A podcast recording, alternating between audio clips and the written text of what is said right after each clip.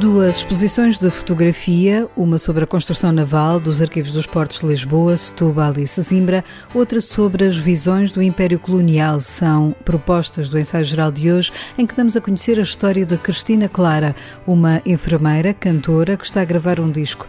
Mais à frente, a poesia de Rainer Maria Rilke, musicada num espetáculo para ouvir em Ponte Lima. Para já, vamos conhecer a segunda edição da Porto Design Bienal.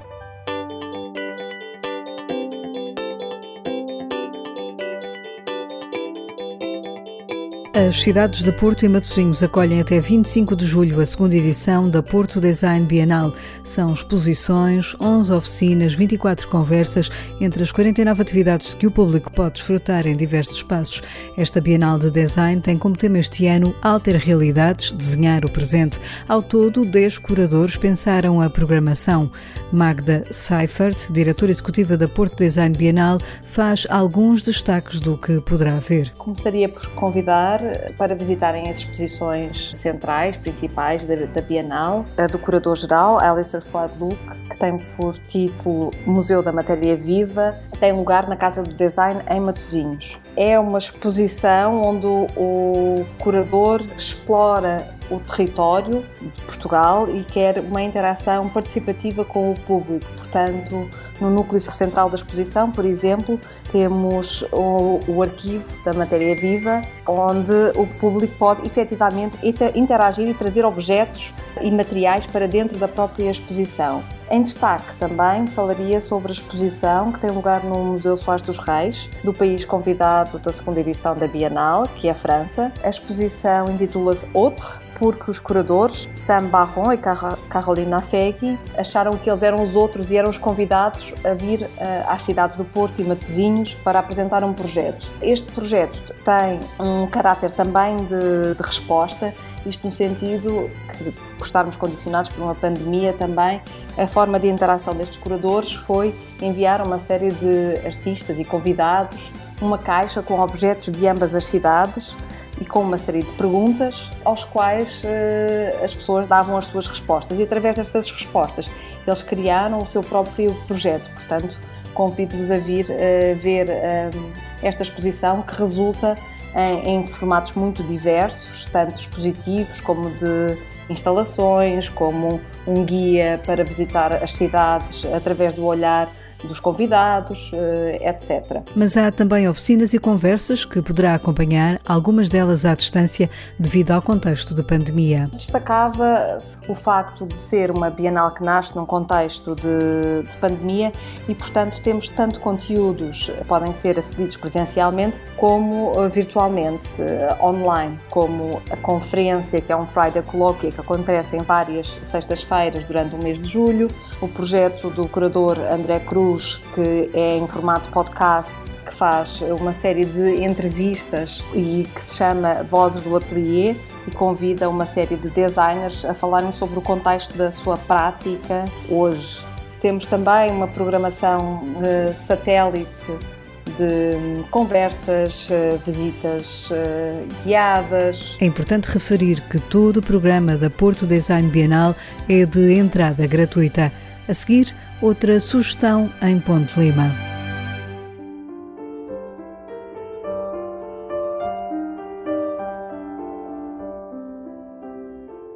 Este sábado, às 8 da noite, o Teatro Diogo Bernardes, em Ponte Lima, recebe o espetáculo para uma leitura da vida de Maria, que evoca a poesia de Rainer Maria Rilke. O concerto oferece ao público a poesia de Rilke lida em português pela atriz Cuxa Carvalheiro, a partir de uma tradução da escritora Ivete Centeno.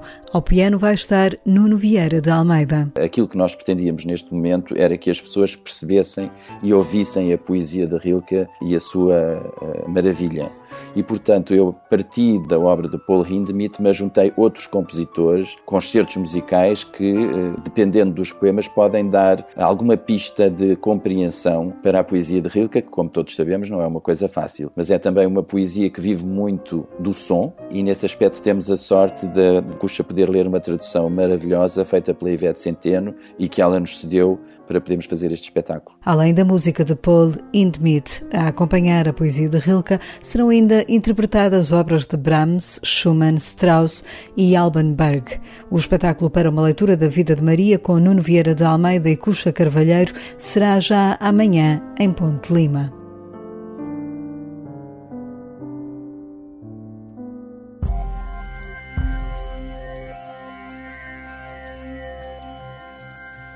A arte da construção naval é mostrada numa exposição de fotografia que abre na próxima quarta-feira no Barreiro e que pretende assinalar o Dia Internacional dos Arquivos. Precisamente mergulhando nos arquivos dos portos de Lisboa, Sesimbra e Setúbal, esta exposição revela um importante espólio que tenta preservar a memória do que foi e é a construção naval, explica o ensaio-geral Ricardo Medeiros, administrador dos portos, com o pelouro do arquivo recupera muita da memória, muita da tradição, muito do trabalho que mesmo hoje continua a ser feito, particularmente em Sesimbra, em torno da construção naval e em torno da construção naval dedicada ou particularmente vocacionada para as embarcações tradicionais, particularmente embarcações de pesca, eh, embarcações de madeira. É um universo que não vai desaparecendo, porque elas continuam a ser bastantes, mas que não tem hoje já o, o relevo que tinha há algum tempo e, que, e cuja preservação nós temos procurado associar-nos a elas de múltiplas formas, particularmente no, no, contexto do Porto de Sesimbra, mas que reputamos muito importante e importante a sua valorização enquanto uma arte muito específica, com uma, uma importantíssima relevância para as comunidades particularmente pescatórias e, e portuárias, naturalmente, não é? Que, que desenvolvem a sua atividade nestes estuários e, e na costa atlântica e, e, que para nós é, é extremamente importante e, e importante de valorizar. A exposição reúne documentação e cartografia histórica dedicada à arte como ofício de vida da construção naval. A isto somam-se as fotografias de José Manuel Arsénio, alguém que fez um retrato dos portos onde trabalhou. Ele está ligado aos portos. Ele foi, ele foi trabalhador da administração do Porto de Setúbal e Sesimbra durante muitos anos e tem um trabalho muito vasto, muito interessante, com muita qualidade, particularmente dedicado à, a Sesimbra, e àquela frente atlântica. E, e, como digo, que nós temos acompanhado e que temos procurado valorizar, até enquanto retrato, enquanto retrato permanente que ele vem realizando ao longo do tempo, desta memória e destas tradições portuárias que, que queremos valorizar também. A exposição Construção Naval, a arte como ofício de vida, mostra estes retratos dos portos de Lisboa, Setúbal e Sesimbra e é apenas uma parte do trabalho que está a ser feito no tratamento e digitalização dos arquivos. Esta exposição eh, são essencialmente trabalhos, não, não direi mais recentes, mas alguns mais recentes sim, mas pelo menos ainda não, não mostrados oficialmente assim em exposição, que o, que o José Arsénio foi, foi recolhendo ao longo do tempo.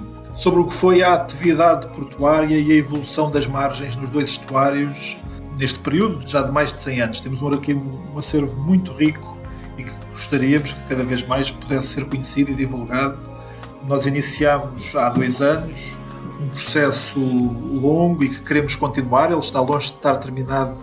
Digitalização de documentação, que tem interesse a vários níveis, quer pela disponibilização, quer pela redução do manuseamento, o que promove depois também a conservação dos materiais por mais, por mais tempo, o que nos permitiu até, até este momento ter digitalizados e praticamente disponibilizados online quase todos, mais de 35 mil desenhos, plantas, e onde é possível ver a evolução destes territórios, a implantação de atividades portuárias na, na margem norte do Tejo, na margem sul, a mesma coisa no estuário do Sá, os portos de Lisboa, Setúbal e Sesimbra celebram o Dia Internacional dos Arquivos na próxima quarta-feira com um conjunto de iniciativas, além da exposição que poderá haver até ao final de junho, de terças a sextas, das nove e meia ao meio-dia e meia e das duas às cinco da tarde, no Arquivo dos Portos de Lisboa, Sesimbra e Setúbal, no Barreiro. Poderá também assistir a um ciclo de dança a partir das nove da noite, no dia nove.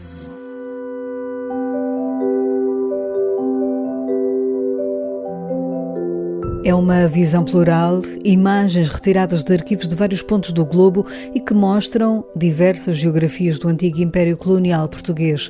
Visões do Império é a nova exposição que poderá visitar no Padrão dos Descobrimentos em Lisboa até 30 de dezembro.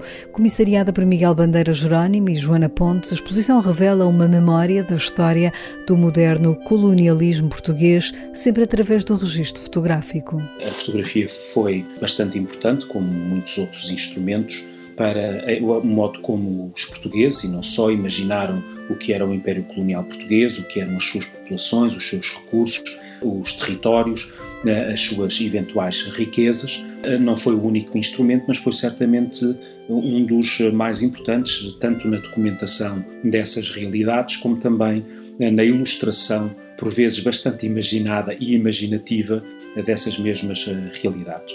De facto, aquilo que nós procuramos oferecer eh, eh, foram visões no plural desse mesmo império, isto é, o modo como, através da fotografia, diferentes instituições, diferentes atores em diferentes contextos e reagindo também a diferentes contextos, procuraram imaginar, documentar o que eram as realidades eh, coloniais. O historiador Miguel Bandeira Jerónimo explica ao ensaio geral que muitas das imagens expostas foram encenadas com diferentes propósitos. De facto, a encenação das povoações, das comunidades, da própria presença dos portugueses, de, dos edifícios, dos usos e costumes nos locais, etc., tudo foi objeto de uma uh, encenação aqui no, não no sentido necessariamente negativo, não é? No sentido de tentar uh, produzir imagens que fossem comunicativas, que produzissem algum impacto, tivessem algum impacto, que transmitissem conhecimento, que transmitissem descrições mais ou menos objetivas das realidades locais, nesse sentido, portanto, também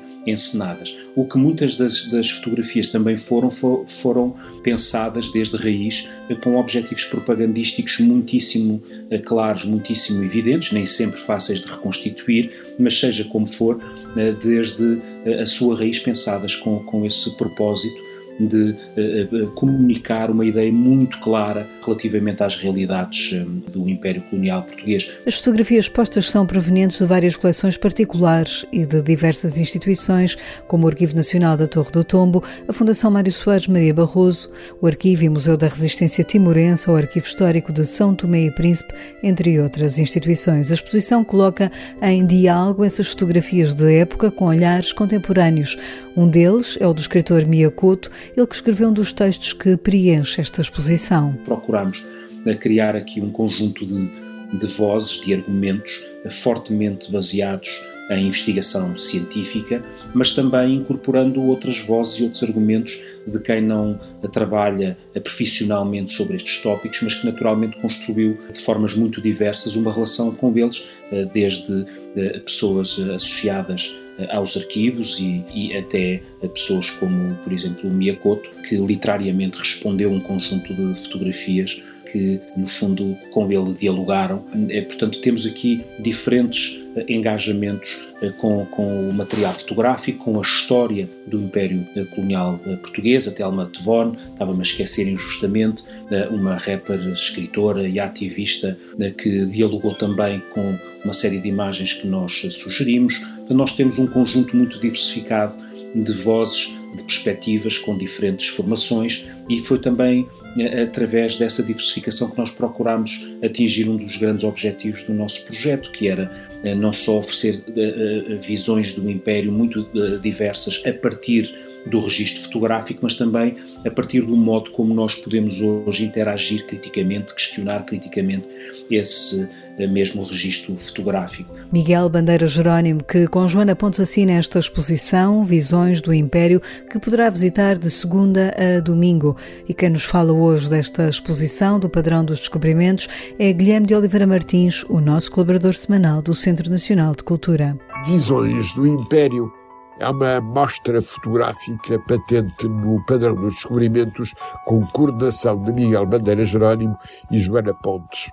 A fotografia é um elemento fundamental para podermos compreender a história do moderno colonialismo português. As imagens fotográficas passaram de mão em mão, foram apresentadas com diferentes fins. Documentaram visões, sonhos, memórias, luzes e sombras. Alimentaram imaginações, contribuíram para ir ao encontro do outro real ou imaginariamente. São essencialmente documentos preciosos que nos põem em contacto com modos de vida, costumes e até mentalidades. Mas as imagens também constituem meios para conhecermos a injustiça e a violência da colonização e assim para tomarmos consciência da importância do respeito dos direitos humanos e pela dignidade. Sem ilusões ou idealizações, é a realidade que nos é dada para que nos empenhemos para um futuro mais justo e mais humano. Falando de livros e voltando a uma antiga tradição do ensaio geral, sugiro oito obras acabadas de sair em livraria e que merecem uma especial atenção. De Julieta Monginho, da Porta Editora, Volta ao Mundo em 20 dias e meio, de José Gardia Zabal, na Companhia das Letras, Quarentena, uma história de amor, de Gonçalo M. Tavares, na Relógio d'Água, Diário da Peste, ano 2020. De Jorge de Sena, Assírio Alvim propõe-nos dois clássicos da poesia, Coroa da Terra e Perseguição.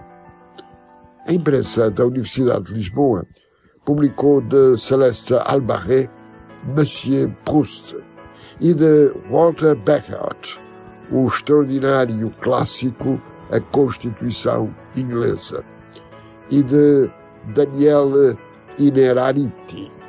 A Ideias de Ler dá-nos uma teoria da democracia complexa, uma indispensável reflexão para os dias que correm. Boas leituras.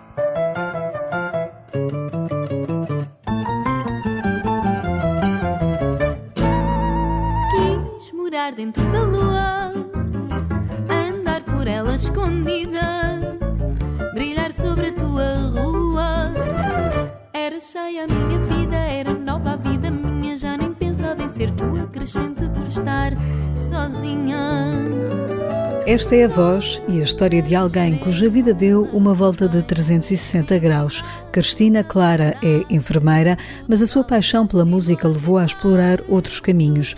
Minhota de nascença, a cantora está a lançar o seu primeiro single, Lua, que escutamos. A entrevista ao ensaio geral, Cristina Clara conta-nos um pouco do seu percurso pessoal e profissional. Eu diria que são, que são duas vertentes de uma, de uma mesma identidade e que estão muito pronto, irmanadas até na dedicação que, que tenho por cada uma delas. Pronto, eu sou enfermeira, aliás, contando assim a minha história desde o início, sou natural do Minho, sou minhota, licenciei-me em enfermagem no Porto e depois fui para Lisboa logo em seguida para exercer a enfermagem, mas já um bocadinho com esse intuito de explorar as artes performativas. Na altura, até muito interessada na área do teatro, na área da interpretação, e foi quando fiz um curso de voz e canto para teatro que surgiu a oportunidade de integrar, eh, na altura, uma animação sobre uma peça musical sobre fado, que comecei a aprender alguns, alguns temas de fado, a começar a frequentar esse, esse ambiente, e foi aí que começou esse,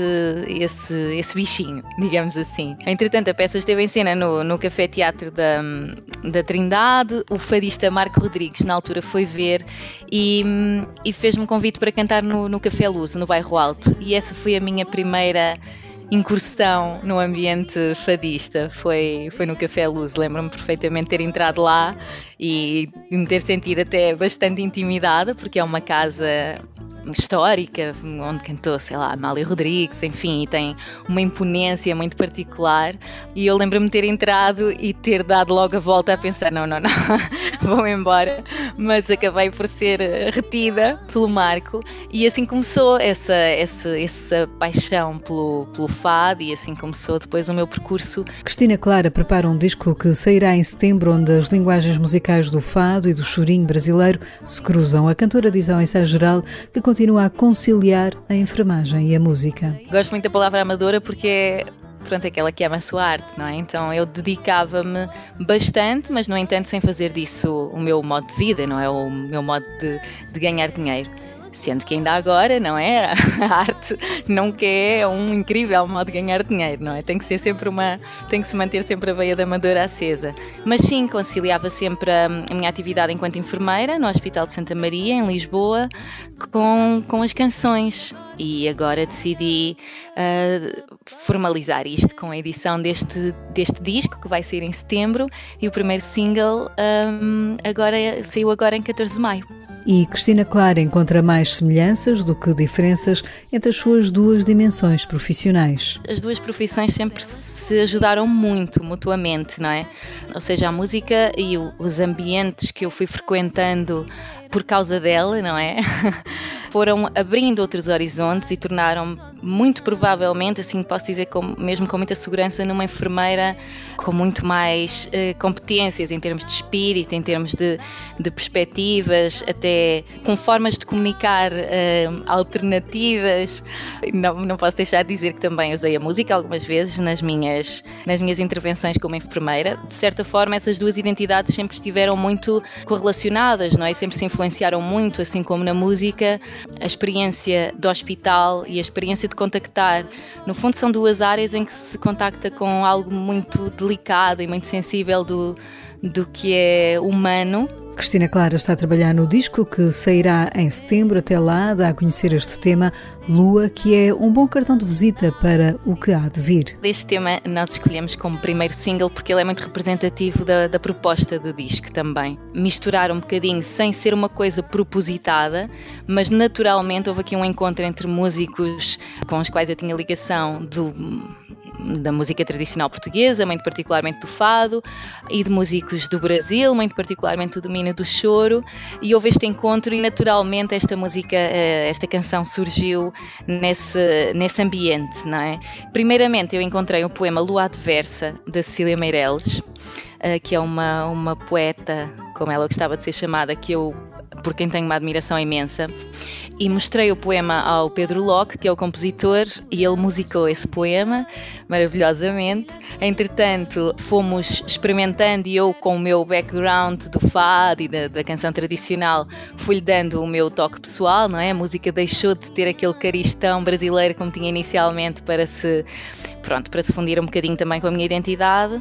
E depois, no final, acabou por ter uma nova letra escrita por mim, isto assim muito sucintamente, porque a letra da Cília Meirelles não pôde ser gravada e então acabei por escrever uma espécie de, de sequela dessa lua adversa e o novo poema passou a chamar-se Lua é quase como um diálogo com o poema original, contando também um pouco a história do que foi esta adversidade de não podermos gravar o poema que inicialmente tínhamos pensado, mas que acabou por ser muito interessante, que acabou por ficar uma parceria, um tema com letra e música originais, sim. É com Lua, tema de Cristina Clara, que fechamos o ensaio geral de hoje, que teve sonorização de José Luís Moreira. Voltamos de hoje a oito dias, já sabe, com novas propostas culturais para o seu tempo livre.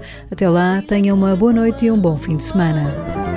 Era cheia a minha vida, era nova a vida minha. Já nem pensava em ser tua crescente por estar sozinha. Sou das estrelas que vêm a ensinar-me o calendário do tal destino arbitrário dos caprichos